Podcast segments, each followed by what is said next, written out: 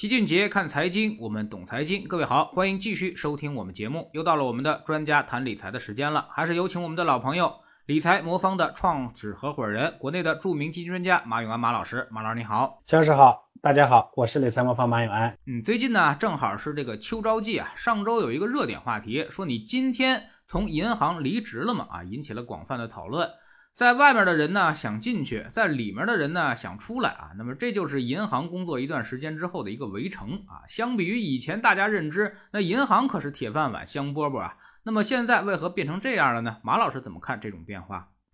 其实银行的工作呢一直是那样，你现在依然可以说它是铁饭碗、香饽饽。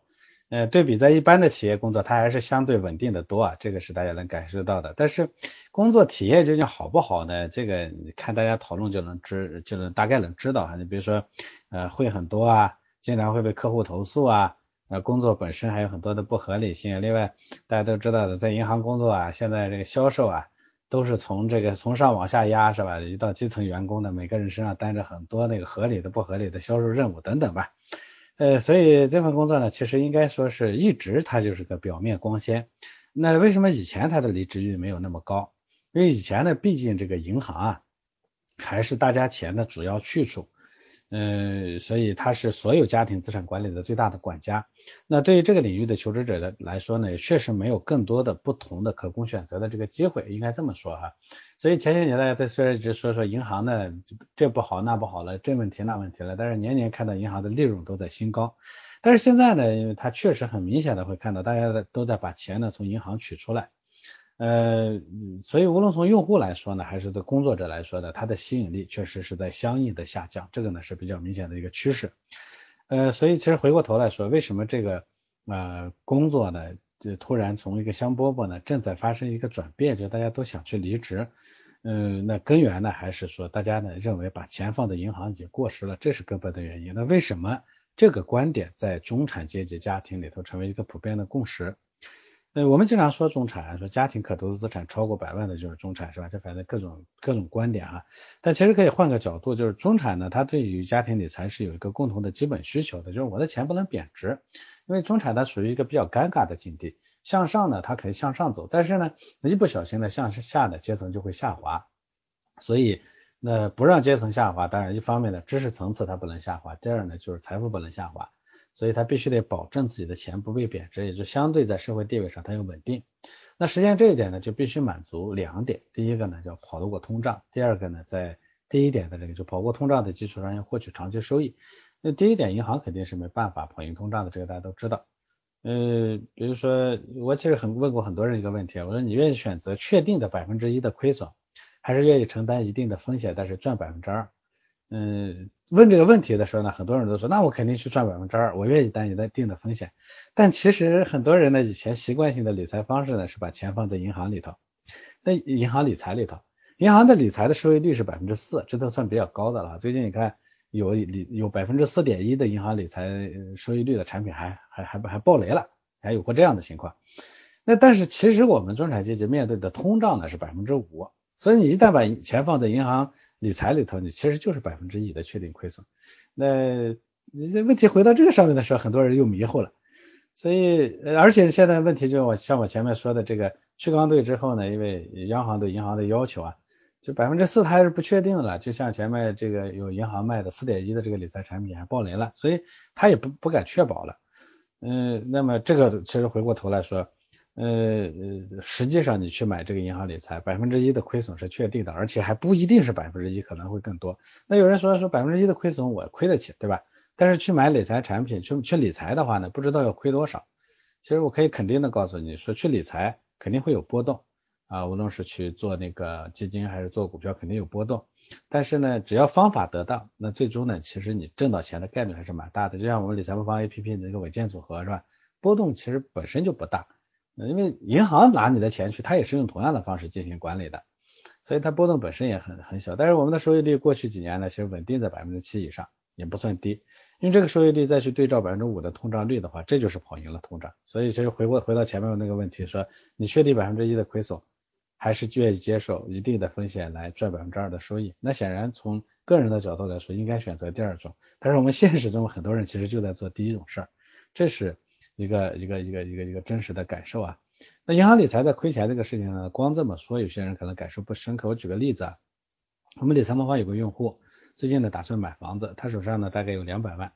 呃，百分之三十的首付，那剩下呢百分一百四十万的父母想要全款买房，他想要贷款分期，跑来问我说怎么办？如果选择贷款的话呢，把这一百四十万放在银行，就是吃百分之四的利息，但是每个月呢要呃还百分之五的贷款啊，你以为贷款压力更小，其实是实际上是亏的。所以答案呢是全款买房嘛？算账下来应该是，但是做儿子呢又不愿意父母把毕生积蓄都放在房子里，咱们现在一个房子掏空六个口袋，这确实是一个非常大的压力。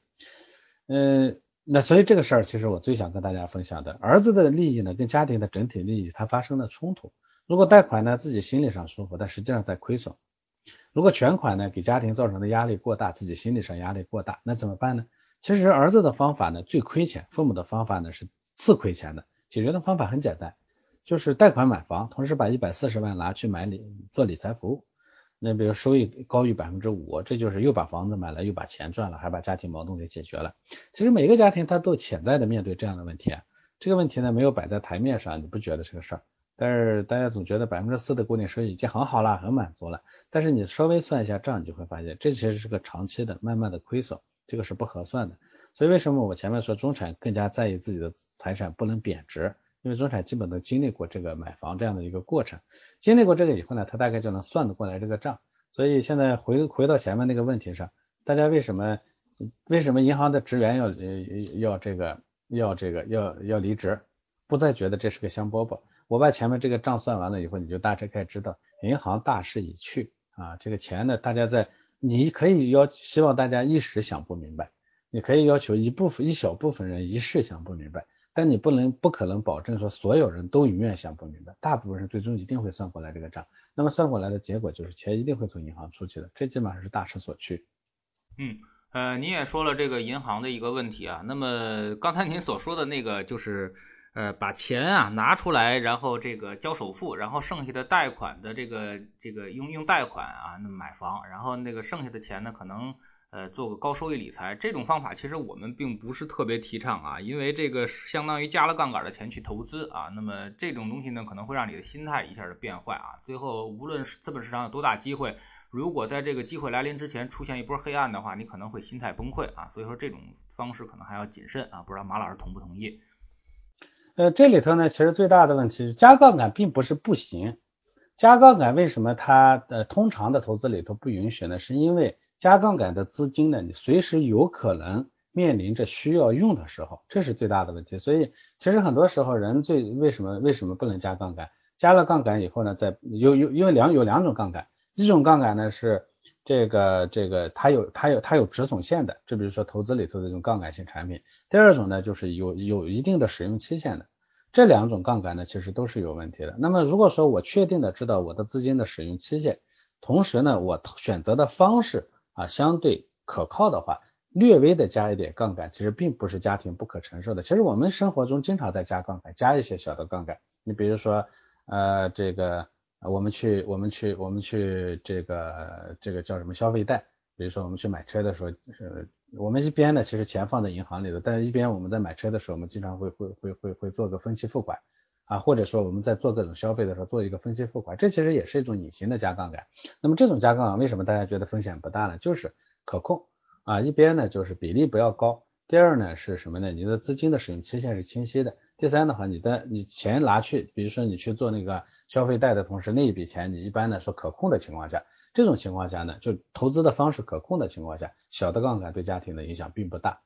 呃，但是确实这里头会存在着说把这个钱拿出去做投资呢，对大家来说很挑战的这件问题，因为你加杠杆了，你你就你把人家的钱拿出来了，说你贷了钱了，是吧？这笔钱拿出去，你的投资方式呢一定得可控，这我觉得是最重要的。那什么叫可控？啊，所以你从银行拿出来钱是第一步，如何获得那个稳定的长期收益，这才是关键性的问题，这叫可控。所以其实回过头来，我前面说呢，说这个问题大家最后会想明白，为什么很多人想不明白，其实就是齐老师前面说的这个问题。因为对于拿出来之后呢，把这个钱放到什么地方去啊，这件事情呢，其实大家呢这个是心里没谱的，这就导致说，哎呀，我是我从那个啊这个这个那边呢，我我是我是付了这个啊这个付付了成本，我把钱拿出来，但这边呢，如果我没有百分之五的收益怎么办呢？哎，这其实是，但是通常的这种啊拿出来去做股票也好，还是做基金也好，这种投资呢，它其实就是一种短期，就确实跟大家的感受一样，它是一种短期博弈，高风险高收益，风险担不了，你还加了一点点杠杆，你心理上心理压力更大，对不对？所以这种方式呢，最终一定会导致你的心理崩溃，你是赚不到到钱的。所以加不加杠杆？你在股市上都挣不到钱，这个我十五年的从业经验总结到现在，我就这么一句话：你个人去炒股基本上挣不到钱。但是呢，我说了，可控的投资方式总归是有的，所以股市不挣钱，不代表所有投资都不挣钱。那我们以前一直说的说基金基金呢是挣钱的，因为基金业协会统计的哈，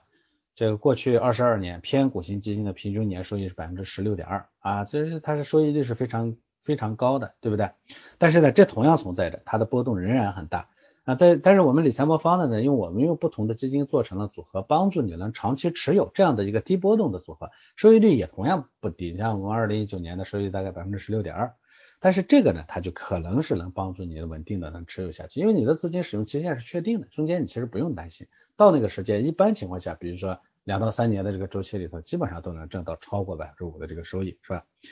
呃，所以我觉得这是里头的核心的关键的问题。其实本质还是你拿这笔钱来，你是干什么去的？很多人拿这笔钱来，他本能的反应是说，既然我那边担了成本，咱们就拿这个钱去砸一把，是不是？一夜暴富？那这不对，你要保证它资产能稳健的保值增值。这种情况下，你把钱从银行拿出来啊，你才可以拿到另一边去。这个呢，是解决你顾虑的最重要的原因。我觉得我我可以负责任的说。没有比基金组合呢更适合普通投资者做做这样的财富规划和财富转移的。其实我刚才说的这个，呃，家庭里头的负债与啊投资的这个关系，这个在国外做中产阶级家庭理财的时候是必修课，大家都必须得会会去做这样的一个规划。你不是说说啊，你看老美的家庭里头就负债都很高的，但是也没见到老美的家庭有多少家庭因为负债呢高呢最后破产了，对吧？他就是因为这中间的规划得当，投资方式合一，所以呢，他最终呢，这个既挣到了，哎，挣到了钱，同时呢，最终的规划呢是，就是那边呢少少少付钱，这边多挣钱，最终呢，他的规划呢是合理的啊，所以他很多中产阶级家庭都会做这样的规划。嗯，呃，之前呢，很多人都是知道这个投资基金很赚钱啊，特别是今年啊，那么上半年这个股市一直涨得不错啊，特别是七月份那一波啊，让很多人这个得到了教训啊，那么。知道了这个炒股不如这个炒基啊，那么很多人也都奔到基金里面来了。但是呢，大部分人可能更倾向于啊去买那些什么明明星基金经理管理的一些基金啊，那么包括过去这业绩表现出色的一些基金啊。您觉得这种买单只基金和投资组合之间呃有什么样的一个不一样或者一些什么差距呢？我觉得对于初入这个领域的人来说呢，单基金我说是个很好的东西，但是单基金确实并不适合。我觉得这个之前呢，我们要建立几个基本的认知啊，就是第一呢，呃，我们我们往往这个忽略隐形风险，其实我们不如利用显形风险。这个话说的很拗口，比如说把钱放在银行里头，那个钱呢其实是在消耗，是在贬值，这个呢其实是个隐形风险，你赔了你可能自己还不知道。嗯，一方面呢，前面我们说了，说它跑不赢通胀，本身在亏钱；另一方面呢，很多人把钱放在投资市场以后呢，你的收益率和别人比呢差老大一截子，长期积累的话，家庭资产就会产生比较大的差距，所以这其实都属于隐形风险。就是说，你把钱放在银行里头，你本身还在赔，你跟别人的差距还在拉大。那相比来说呢，理财产品短期波动，就理财服务啊这种，嗯，比如说我们的基金组合这种理财服务，它短期虽然会有一定的风险，但实际上把银行理财的隐形风险变得显形化了。所以不确定性其实是一个中性词，我一直认为在不确定性中呢，要争取最大的确定性，这才是有意义的。投资这个东西里头的不确定性，你只要使用得到，最终呢，它会转化成比较确定的收益。这虽然说起来拗口，但其实你仔细琢磨琢磨，它是对的。呃，明明说把钱呢放在银行已经不赚钱了，明明周围很多人已经在做投资了，但是你要非得说不认同这个事实，你还要自欺欺人，这其实是一种鸵鸟啊！这种行为呢，我觉得是其实是最大的风险。呃，从这一点上来说呢，我觉得怎么去，就是销售前面问的说，你你你你如何去看待单基金也或者是组合投资？我们先不说单基金或者组合投资，我们先说你做做做这种理财服务，你需要做的是什么？最需要做的就是根据风险承受能力来匹配相应的产品或相应的组合。这个过程一般理财上叫定制，所以简单的说，就是要去根据你个人的情况去定制投资策略。啊，无论是你投资单基金还是投资组合，但是通常定制下来的东西，一个基金是解决不了的。就像我们看病呢，一般情况下稍微复杂的的病，我们不会拿一个药去看，对不对？我们一般呢都是用几组药，然后呢用一段时间的调整，最后把病看好了。其实这个过程跟理财是很相似的，要用不同的基金来做组合调整，然后呢最终呢能实现我们这个病治好或者我们的理财的成功。那所以过程中呢，它一般会有这个说了解、评估风险承受能力，匹配相应的产品啊，通过把风险承受能力呢转化为获取收益的能力。哎，这个过程中呢，就个性化的跟进式的调仓，同时呢，来保证用户可以长期持有，因为它要业绩要稳定，回撤要小，用这样的一个过程，最终呢来实现理财。所以这是我们的一个基础，在这个基础下的买单只基金其实不如买基金组合。实际上呢，咱们我前面讲了说，公募基金呢百分之十六点二的收益，但是呢，投资者购买单只基金有七成的是亏损的，为什么呢？哎，基金行业有句话，人人皆知啊，就基金总是赚钱的，基民总是赚不到钱。因为基金经理的 KPI 它是基金业绩，那么就是那个收益率的高低，但那个收益率的高低呢，往往它中间的代价是波动特别大，所以一次波动呢，我们的基民的这个风险承受能力它就被击穿了，就像我们这个刚刚过去的这七月份一样，我们很多投资者呢看着市场热是吧，看着那些热门基金经理眼红，冲冲进来，你看，那我看电梯里头也是某某基金的这个明星基金经理的这个广告是吧？你上那个支付宝上面去，第一屏全都是那些明星基金经理，哈，就是收益动不动就今年以来百分之四十五十六十七十八十的这种，哎一冲进去，哈，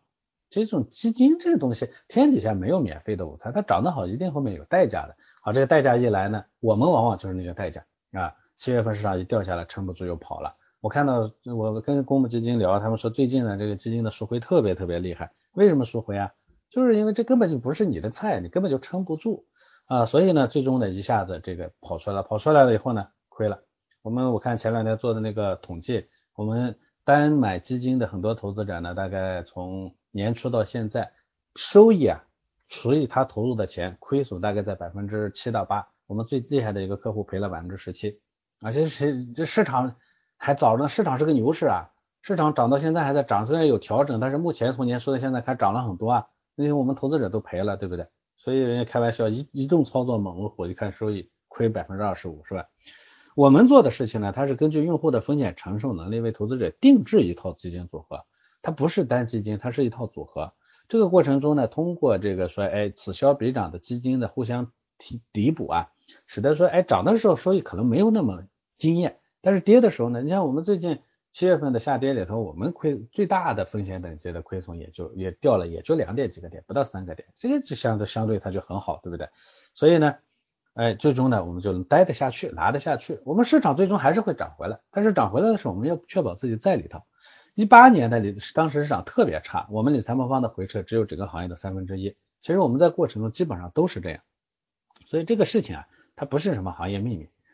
这个基金公司呢，其实也是装着明白装揣着明白装糊涂，反正他最终通过这个方式把你客户的资金洗进来，你跑，只要留下来一部分，最终呢，我就能把这钱挣了。至于说你赔到的人，赔到的人，这行业反正常态嘛，百分之七十的人赔了也不太多多你一个，是吧？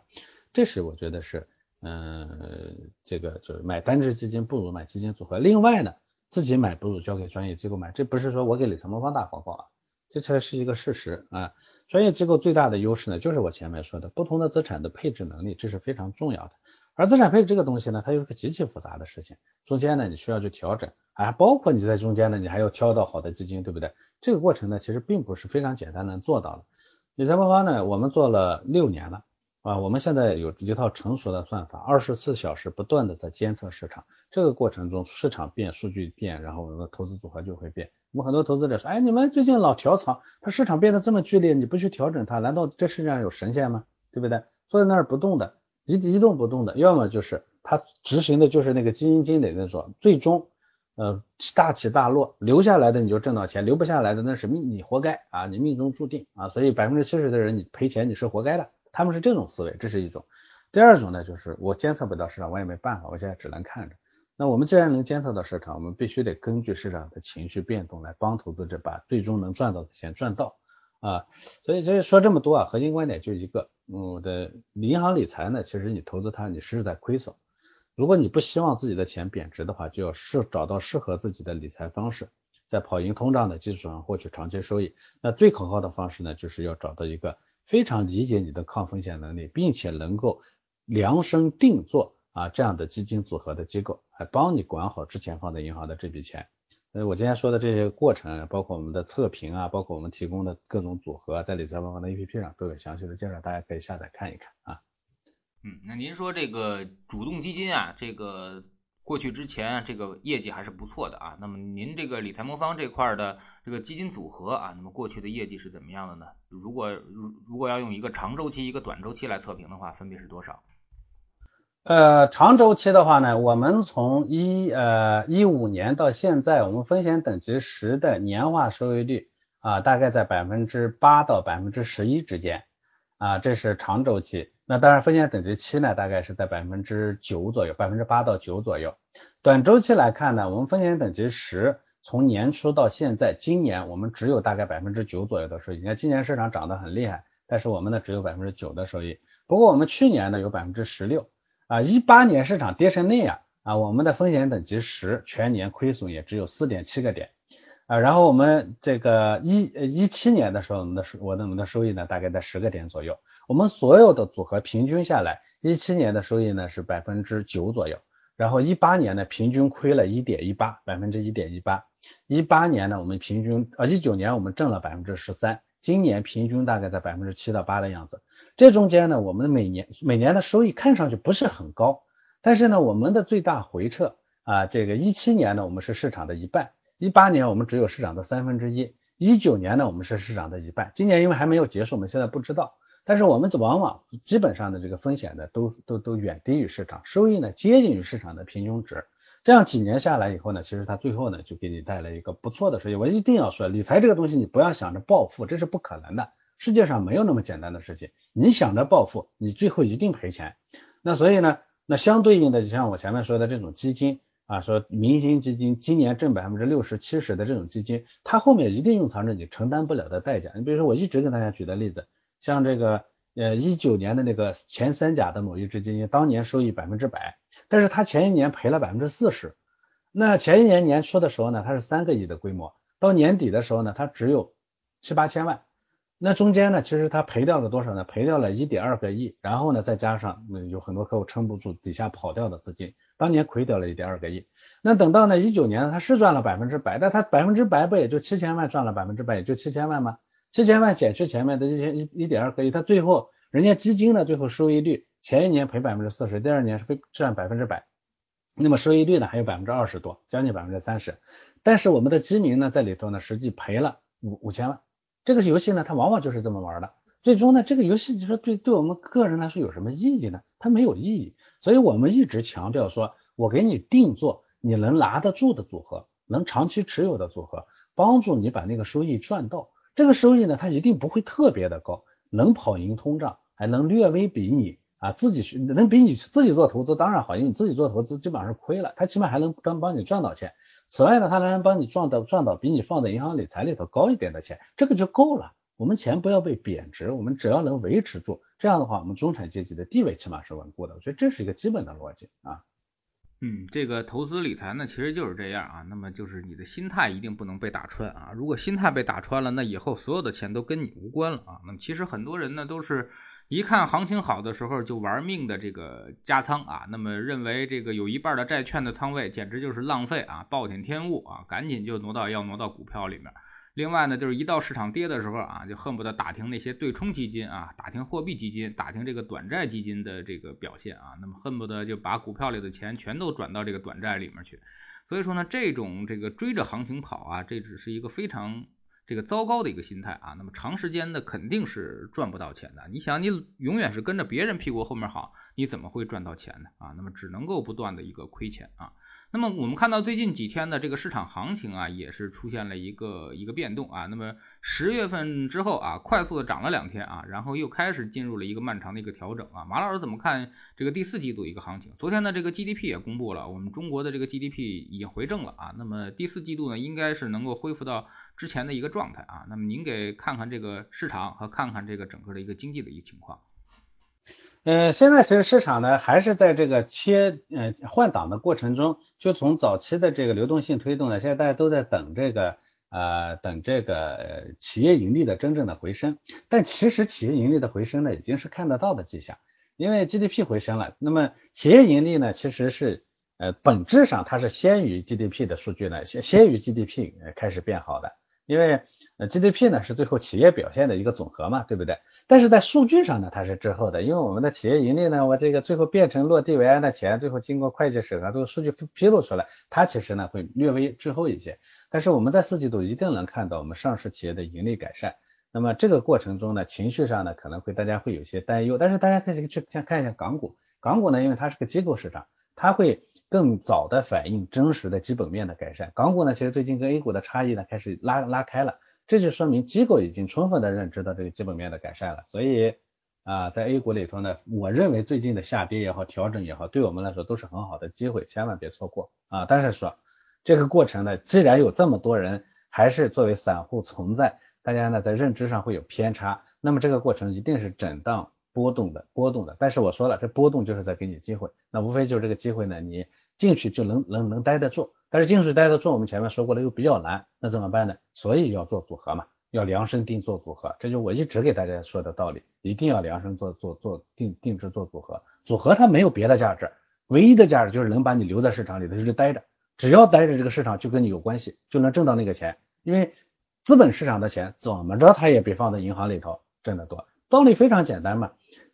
钱大大家都是用这块钱来挣钱的，对不对？资本市场呢，是因为借了银行的钱呢，去去去去去生产了。银行这边呢，是你把钱借给别人了。如果我简单的把钱借借给别人，我就能能能挣到更多的钱的话，那生产这边人大家都不干了，大家都不生产了，对不对？那自己都去都去吃利息就好了，对不对？所以呢，这他对跟社会进步的脚步是不吻合的。所以永远是借了钱去生产的借的，肯定比把钱借出去的人挣得多，这就是最简单的道理。所以啊，你钱就必须得往这个方向迁移。那以前呢？因为我们借的借了钱呢，这个啊去生产的这些人很多不上市，另外呢他们挣的挣的也挺多的，最终呢他把这个呃利息呢分给银行这一端呢，你感觉好像也不错，总归会比没有钱的那部分人要挣得多吧？你觉得大家能承受？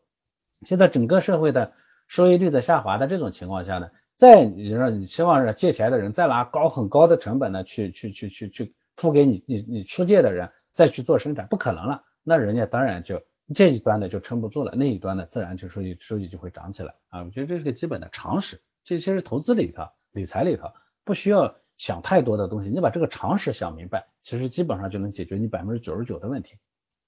好，非常感谢马老师今天做客我们节目啊，也跟我们聊了这个现在关于理财的一些话题啊。那么现在确实如此啊。那么我们看到自打资管新规之后呢，这个银行理财也出现了这个净值波动啊。那么也就是说你在这个某几天之内，可能看到你买的这个银行理财也是亏钱的啊，特别是今年五月份之后啊，债券市场开始出现回调之后，那么很多人都问老齐一个问题，就是说我买的这个理财为什么最近几天一直在亏钱啊？其实这是很正常的现象啊，因为这些理财呢，大部分风险等级都不高，而基本上百分之八十都拿去买债券了啊，那么所以说债券只要一回调，他们也会跟着出现一定的一个回调，而今年的收益呢，肯定都比较低啊，那么。